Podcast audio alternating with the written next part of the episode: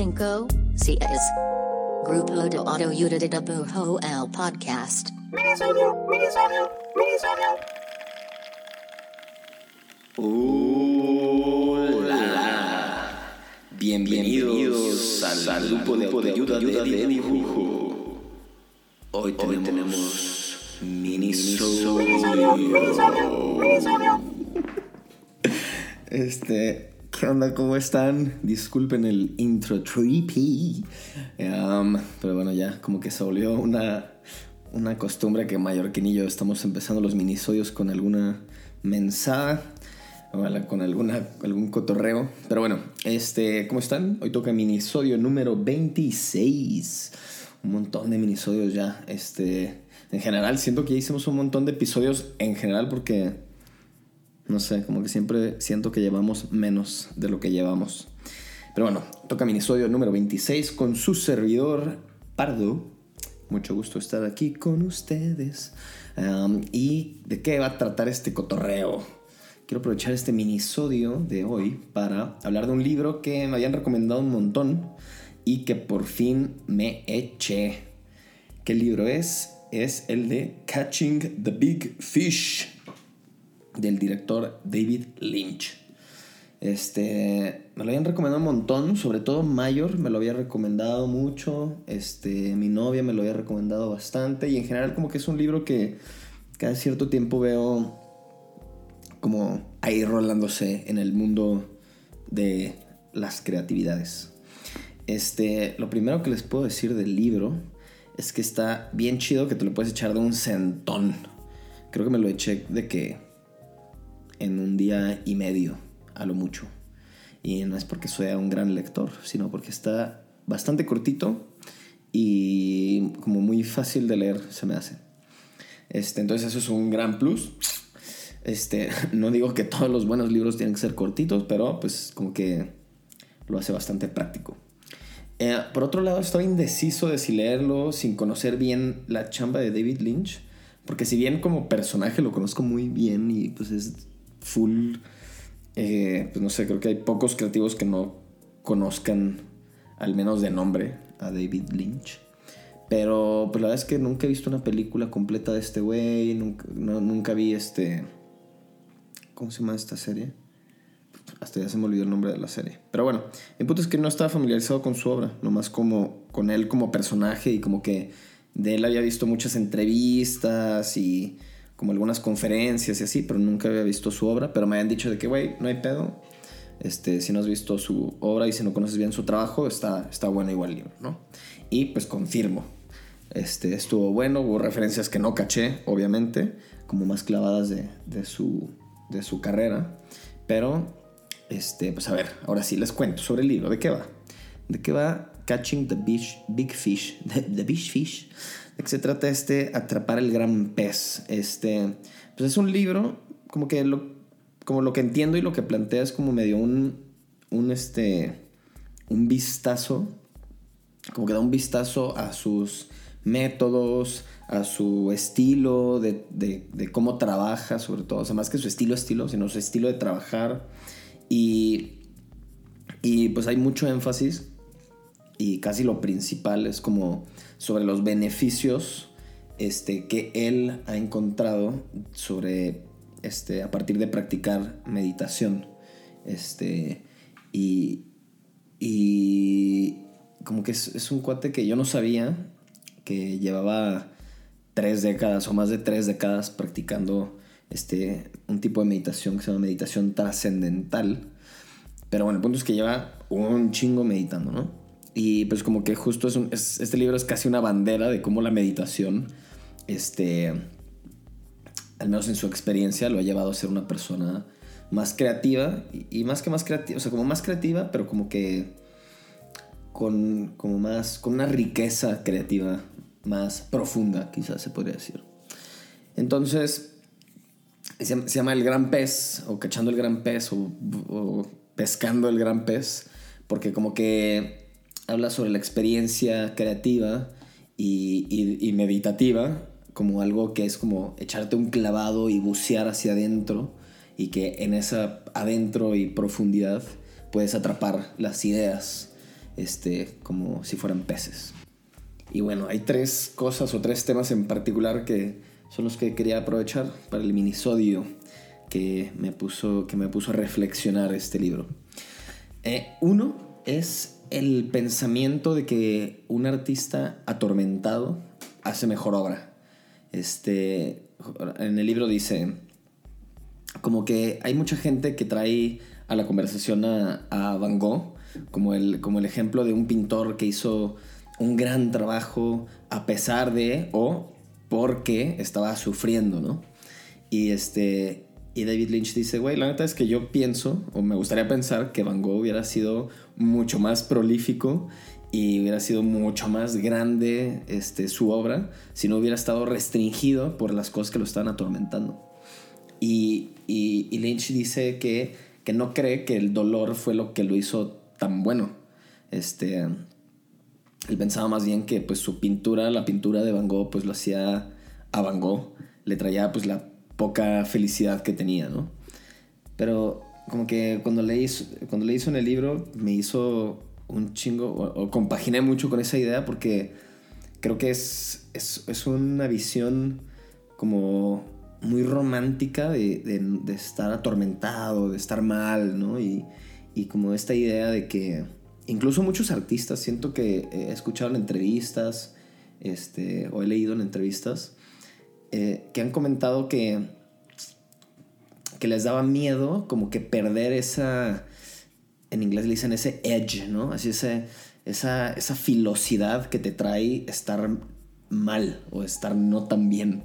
Y entonces, no sé, tanto artistas, y me refiero no artistas solamente gráficos, sino como actores, escritores que, que no sé, con que tienen algún problema emocional o con las drogas o con el alcohol y que pensaban de que, chale, es que si, ¿qué tal si me pongo sobrio y ya no soy tan bueno, ya no soy tan creativo, no encuentro ese, ese algo que, que creo que me hace mejor, ¿no?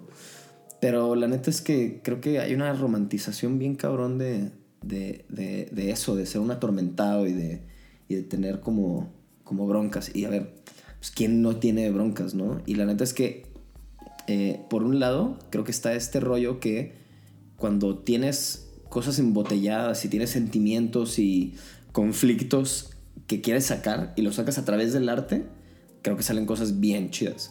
Y justo en, en algunos capítulos, en algunos episodios hemos hablado de eso este, incluso como del arte como terapia, ¿no? El dibujar como terapia. Y un chingo de cosas que a mí me han gustado mucho de mi obra han salido cuando no estoy tan bien. Pero creo que no va por ese lado. Creo que el, el, el no estar tan bien y usar el, el, arte como terapia está buenísimo y pueden salir cosas bien interesantes. Pero creo que más bien el ver que tu obra depende de que tú no estés tan chido, creo que ahí es donde ya hay un quiebre bien fuerte, ¿no?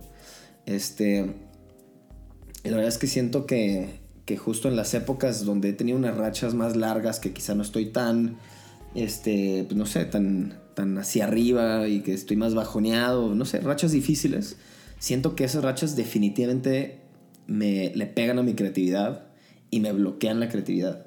Y que en las rachas donde estoy mucho más tranquilo y a gusto y todo, no siento que me quitan la inspiración, sino al revés, siento que me ponen en un como que me limpian mi área de trabajo mental y me dan mucho más espacio este, y mucho más margen de trabajo y de maniobra y, y de que se me ocurran ideas, este, mejores ideas.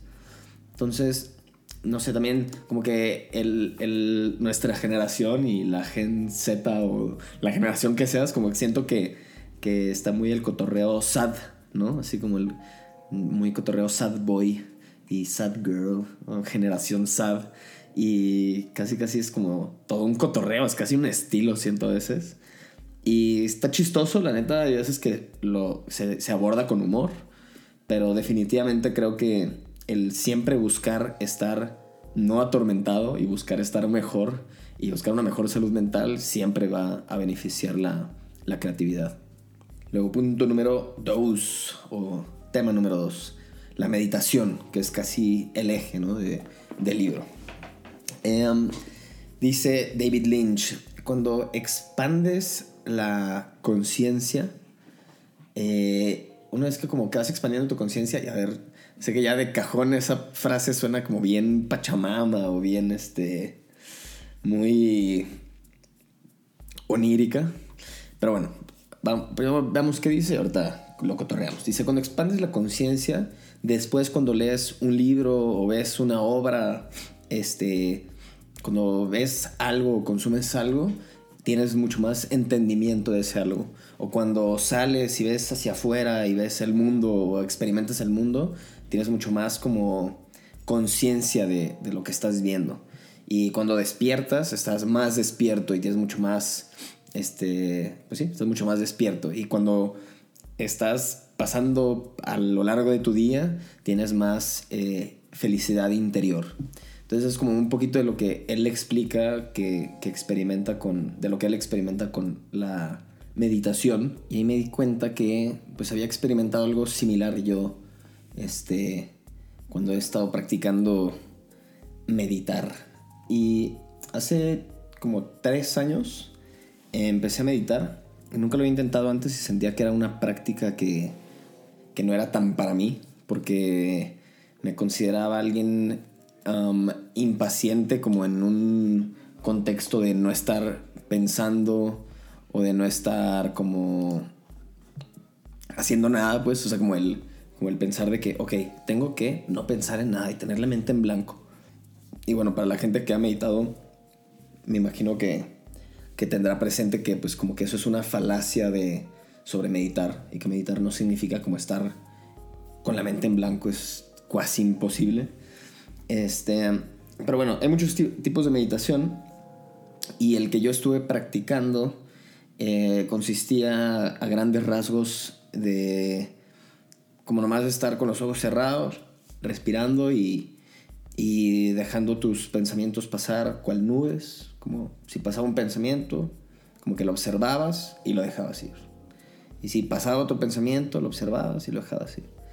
Y como que con la práctica y la práctica y la práctica había eh, eh, sesiones de meditación en la que había un chingo de nubes, este, o sea, pensamientos, y en otras había estado más despejado el cielo, por así decirlo. Y, pero el punto es como que te enseñas y practicas a, a, a ver los pensamientos como desde, desde como un observador, en lugar de sentir que eres tú mismo tus pensamientos.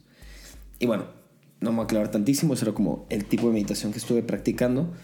Pero el punto es que al inicio, que fue cuando fui más riguroso y estaba meditando tres veces al día, 20 minutos, o sea, como una hora, que para mí era un chingo, eh, estuve un mes así al pie de la letra haciéndolo y la neta es que los efectos que tuve o que percibí eran pues muy similares a lo que dice este Lynch. Este, justo me sentía más despierto, más enfocado, pero sobre todo en la parte creativa sentía que las cosas que consumía o las cosas que observaba o las cosas que estaban a mi alrededor entraban y permeaban de una manera, eh, ¿cómo se puede decir? Como mucho más profunda. O sea, como que, como que estaba mucho más eh, presente y entonces como que las cosas que consumía entraban más íntegras a mi sistema, a mi cerebro, a mi inspiración, a, formar parte de mi inspiración. Pero también a la hora de hacer cosas me sentía mucho más enfocado, mucho más eh, como que, no sé, como que las cosas, las cosas fluían más. O sea, como que, sí, como que todo era un poquito más fácil y hasta más divertido, me, me atrevo a decir.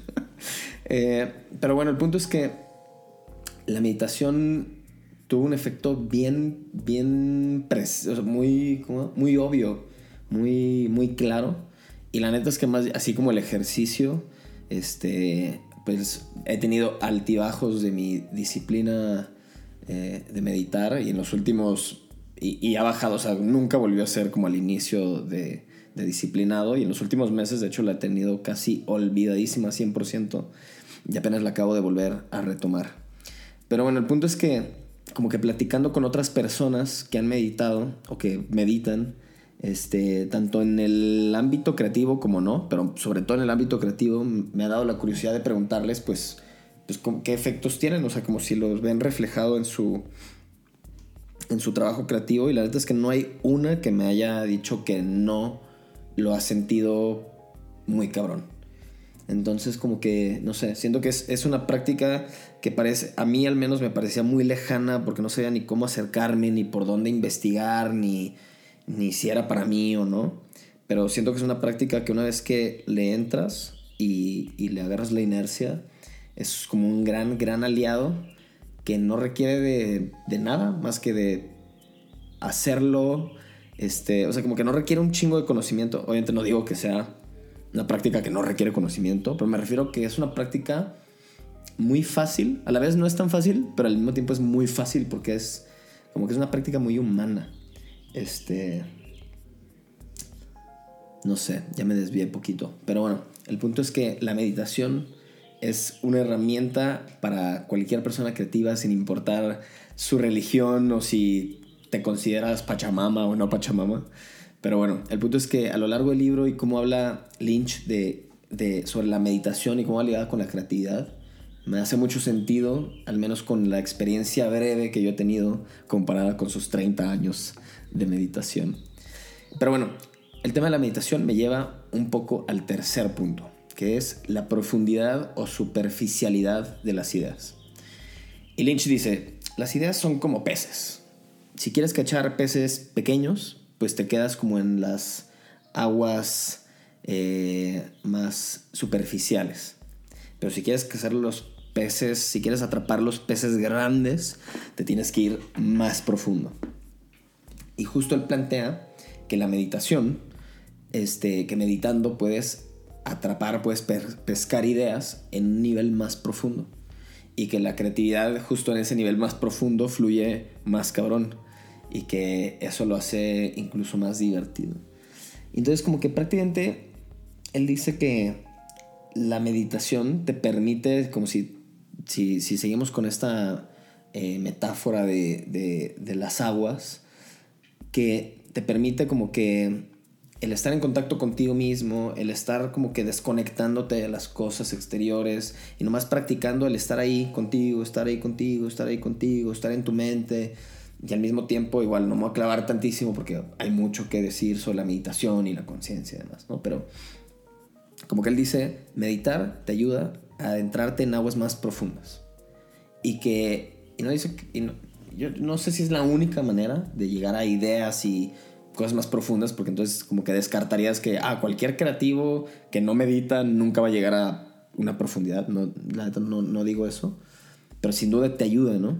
Y como que me puso a pensar en, en, en cómo veo mi trabajo o cómo, le, cómo, he visto mi trabajo a lo largo del tiempo y, y cómo, cómo hay, hay, hay, rachas a veces que, que ves tu obra, y no, no, no nomás como tu obra final, ¿no? Sino en general como lo que estás haciendo, lo que haces en el sketchbook, lo que estás haciendo en tus trabajos, este, lo que se te está ocurriendo. Y como que hay veces que, que, que tu estatus emocional o espiritual o las circunstancias, cuando están más tranquilas y cuando te sientes como un poquito más pleno y más despreocupado, siento que ahí es cuando he tenido más profundidad, como cuando he tenido la chance o como la, la energía de irme a aguas más profundas o como el mindset de irme a aguas más profundas.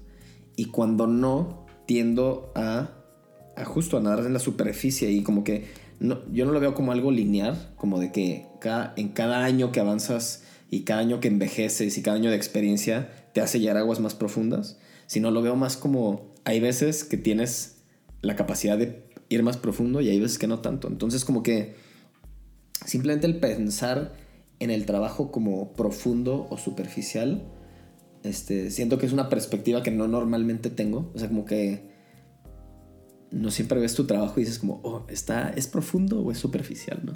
Quizá a veces piensas como, ah, está chida la idea o no está chida. Ah, quedó, quedó bien o no quedó bien. Ah, no, está bien fregón. Y como que a veces lo vemos, este, no digo que siempre, pero muchas veces lo vemos quizá con, con ojos, este, al menos hablo por mí, ¿no? Lo veo con ojos a veces no tan analíticos o como, o, quizá no lo veo como con otras dimensiones, ¿no? Y veo la dimensión gráfica y la dimensión este, creativa, pero no pienso como, verga, en esta idea me pude ir más abajo, más profundo, la pude explorar un poquito más, o me quedé como en la superficie de la idea. No sé. Este. Simplemente me gustó como, como esta perspectiva de, de, de profundidad y de dónde estás atrapando esos peces, ¿no? Y justo él dice que entre, entre más bajas, atrapas peces más grandes y esos peces más grandes te van a traer peces más grandes todavía. Entonces como que se puede convertir en un círculo virtuoso en el que, en el que te quedas en aguas profundas y de repente como que empiezas a agarrar pues como conceptualmente y artísticamente peces más interesantes y más divertidos de perseguir y más, y más satisfactorios de, de atrapar.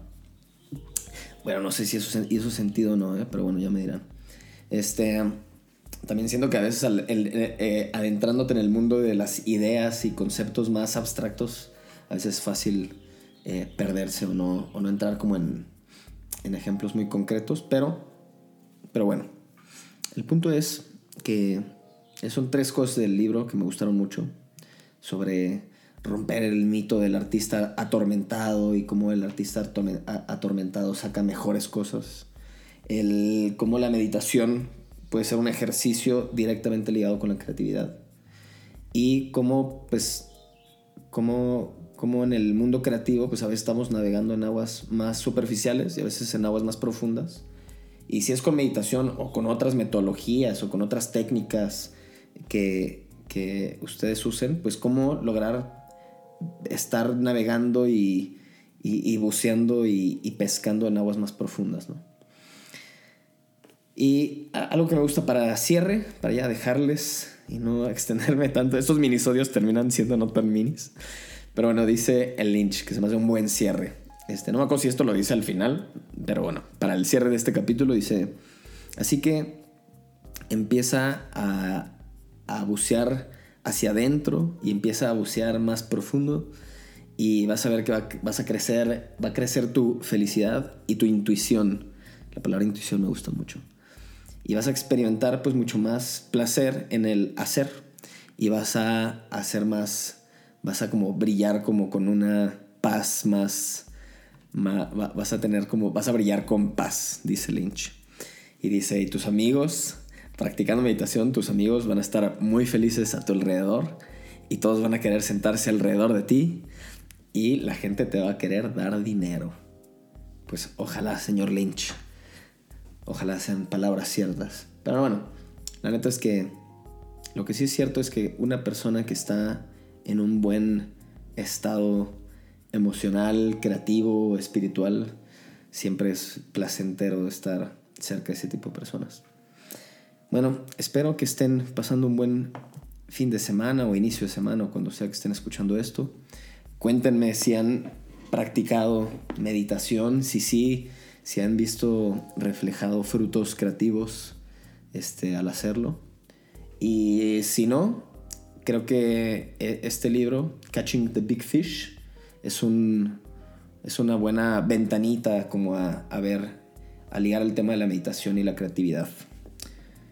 Espero que les haya gustado, espero que estén bien, les mando un abrazo y los quiero mucho. Les voy a dejar nomás, ya se me estaba yendo, pero bueno, les voy a dejar el fabuloso, tradicional y querido link de amigos, que en esta ocasión va para... Quizá ya lo mencioné en algún otro capítulo, pero en este en particular eh, pensé mucho en él, que es en Sebastián, también conocido como el niño perro, también conocido como Paperboy y conocido en Instagram como The Roasted. Su arroba es The en inglés, así T-H-E, Roasted, como oxidado, R-U-S-T-E-D. The Roasted, así como suena.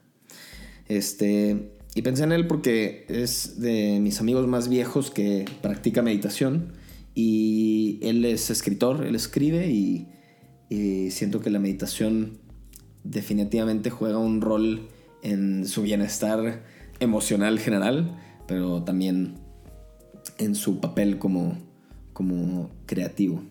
Así que un saludo y link de amigos a The Rusted. En epecito le digo yo. Pero bueno, ahora sí me despido. Un abrazote. Adiós. Adiós. Adiós,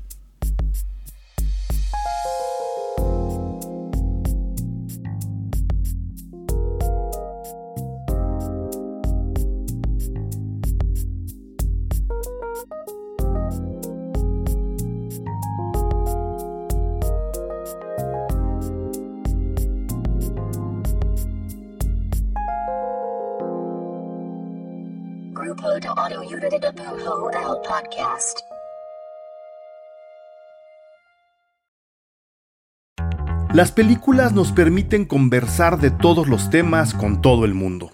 Cine Garage es el mejor podcast para escuchar y disfrutar el cine. Yo soy Eric Estrada y te invito a ser parte de Cine Garage en esta temporada de premios. Suscríbete en cualquier lugar donde escuches tus podcasts. Sonoro, las mejores historias en audio.